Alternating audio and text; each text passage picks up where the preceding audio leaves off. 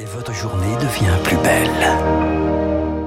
Merci d'écouter Radio Classique. Il est 9h passé de 2 minutes. Toute l'actualité avec Augustin Lefebvre et Emmanuel Macron qui continue à mettre en avant la réindustrialisation de notre économie. Le Augustin. président se rend à Dunkerque aujourd'hui après avoir présenté hier après-midi un projet de loi industrie verte. Le groupe Taïwan de Taïwanais Prologium va officiellement y lancer l'implantation d'une usine de batteries pour véhicules électriques. Ce sera la quatrième usine du secteur à choisir le nord de la France pour installer un site. Ce n'est pas une trêve, mais un accord pour respecter les règles humanitaires. Les belligérants au Soudan ont accepté cette nuit de laisser les civils sortir des zones de combat et de laisser entrer de l'aide en près d'un mois. Le conflit a fait plus de 750 morts et près d'un million de blessés. Les autorités mexicaines craignent un afflux chaotique à la frontière mexicaine. Les autorités américaines, une mesure sanitaire a expiré cette nuit à 6 heures, heure française. Elle permettait de refouler immédiatement les migrants illégaux. Plus de 24 000 agents américains des forces de l'ordre et 4 000 militaires ont été déployés. L'armée russe a démenti hier soir toute percée de ses défenses par les forces ukrainiennes. Des, des blogueurs militaires se sont inquiétés alors que Kiev a promis une contre-offensive. À l'instant, ce matin, le ministre de la Défense ukrainien annonce que ses troupes ont repris jusqu'à 2 kilomètres autour de Bakhmut, la ville clé du conflit.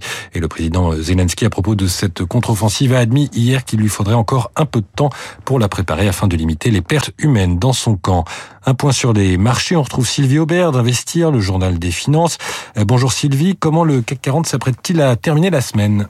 Bonjour Augustin, bonjour à tous. Eh bien, c'est plutôt pas mal pour une fin de semaine puisque le CAC ouvre en petite hausse, plus 0,6%, 7435 points.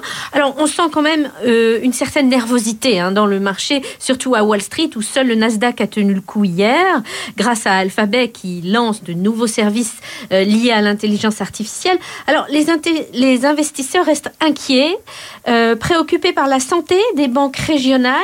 Ils n'attendent pas forcément une crise générale mais ils se rendent compte qu'il faudra du temps pour assainir le secteur. En outre, les discussions entre républicains et démocrates pour relever le plafond de la dette sont toujours dans l'impasse et le compteur tourne. Il faut à tout prix éviter un défaut de paiement avant le 1er juin, date où le gouvernement américain sera à court d'argent.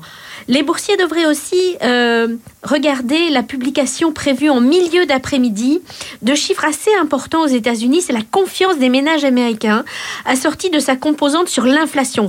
C'est toujours le, gros problème que l'on regarde. Et ça, ce sera le dernier chiffre attendu euh, car il sera la première mesure du mois de mai. Du côté des valeurs, enfin, on va regarder Société Générale. Ce matin, la banque a fait bien mieux que prévu au premier trimestre avec un, bénéfice net euh, quasi euh, multiplié par deux par, euh, par rapport à ce qui était attendu par les analystes. Alors, je vous rappelle que le CAC vient d'ouvrir en hausse et là, il monte encore, plus 0,8%, 7439 moins.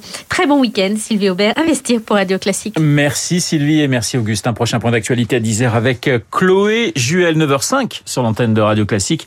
L'heure de retrouver Monsieur Franck Ferrand. Bonjour Franck. Bonjour Monsieur Renaud Blanc. Bonjour à tous. Nous allons parler de Malraux, Malraux oui. et l'Espagne ce matin. Malraux en Espagne. On en parle comme ça, vous savez, on, on l'évoque généralement, mais là nous allons le vivre.